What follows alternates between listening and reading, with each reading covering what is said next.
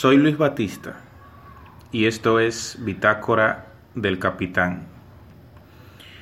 Quería compartir en este episodio del podcast una pieza de literatura, de literatura latinoamericana, en este caso un escrito, una invitación, una provocación del escritor periodista uruguayo Eduardo Galeano.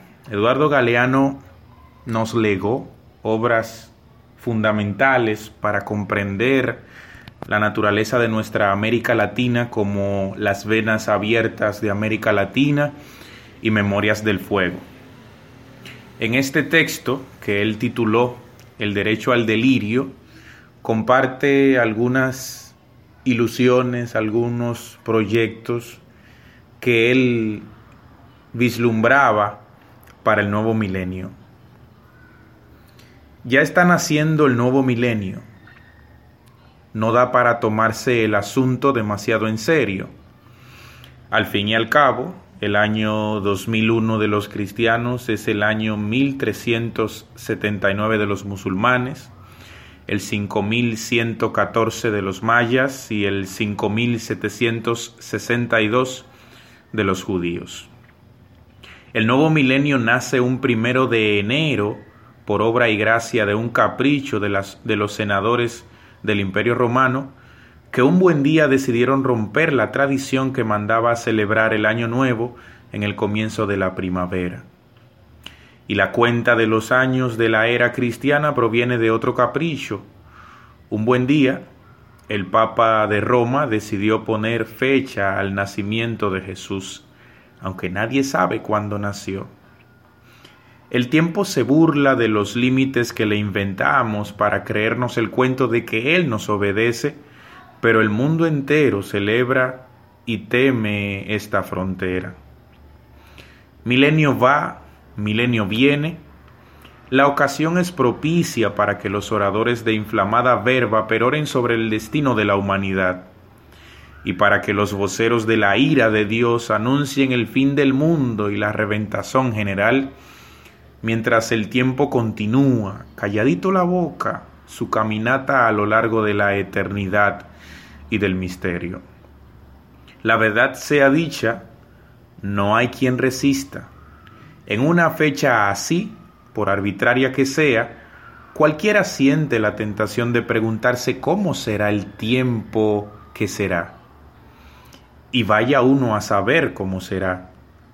Tenemos una única certeza. El siglo XXI, si todavía estamos aquí, todos nosotros seremos gente del siglo pasado y, peor todavía, seremos gente del pasado milenio. Aunque no podemos adivinar el tiempo que será, sí que tenemos, al menos, el derecho de imaginar el que queremos que sea. En 1948 y 1976, las Naciones Unidas proclamaron extensas listas de derechos humanos, pero la inmensa mayoría de la humanidad no tiene más que el derecho de ver, oír y callar. ¿Qué tal si empezamos a ejercer el jamás proclamado derecho de soñar? ¿Qué tal si deliramos por un ratito? Vamos a clavar los ojos más allá de la infamia para adivinar otro mundo posible. El aire estará limpio de todo veneno que no venga de los miedos humanos y de las humanas pasiones. En las calles, los automóviles serán aplastados por los perros. La gente no será manejada por el automóvil, ni será programada por la computadora, ni será comprada por el supermercado, ni será mirada por el televisor. El televisor dejará de ser el miembro más importante de la familia y será tratado como la plancha o el lavarropas. La gente trabajará para vivir en lugar de vivir para trabajar. Se incorporará a los códigos penales el delito de estupidez que, cometen quienes viven por tener o por ganar, en vez de vivir por vivir no más. Como canta el pájaro sin saber que canta y como juega el niño sin saber que juega. En ningún país irán presos los muchachos que se nieguen a cumplir el servicio militar, sino los que quieran cumplirlo. Los economistas no llamarán nivel de vida al nivel de consumo, ni llamarán calidad de vida a la cantidad de cosas. Los cocineros no creerán que a las langostas les encanta que las hiervan vivas. Los historiadores no creerán que a los países les encanta ser invadidos.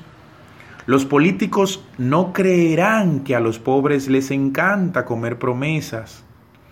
La solemnidad se dejará de creer que es una virtud y nadie tomará en serio a nadie que no sea capaz de tomarse el pelo. La muerte y el dinero perderán sus mágicos poderes y ni por defunción ni por fortuna se convertirá el canalla en virtuoso caballero. Nadie será considerado héroe ni tonto por hacer lo que cree justo en lugar de hacer lo que más le conviene. El mundo ya no estará en guerra contra los pobres, sino contra la pobreza, y la industria militar no tendrá más remedio que declararse en quiebra.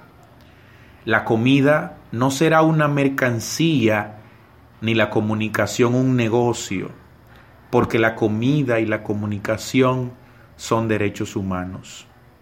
Nadie morirá de hambre, porque nadie morirá de indigestión.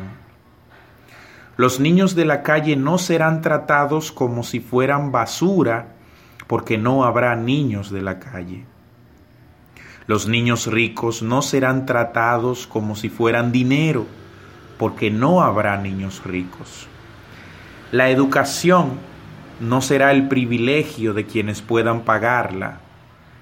La policía no será la maldición de quienes no pueden comprarla. La justicia y la libertad, hermanas siamesas condenadas a vivir separadas, volverán a juntarse bien pegaditas, espalda contra espalda. Una mujer negra será presidenta de Brasil y otra mujer negra será presidenta de los Estados Unidos de América. Una mujer india gobernará Guatemala y otra Perú. En Argentina, las locas de Plaza de Mayo serán un ejemplo de salud mental porque ellas se negaron a olvidar en los tiempos de la amnesia obligatoria. La Santa Madre Iglesia corregirá las erratas de las tablas de Moisés y el sexto mandamiento ordenará festejar el cuerpo. La Iglesia también dictará otro mandamiento que se le había olvidado a Dios. Amarás a la naturaleza de la que formas parte. Serán reforestados los desiertos del mundo y los desiertos del alma. Los desesperados serán esperados y los perdidos serán encontrados, porque ellos son los que se desesperaron de tanto esperar y los que se perdieron de tanto buscar.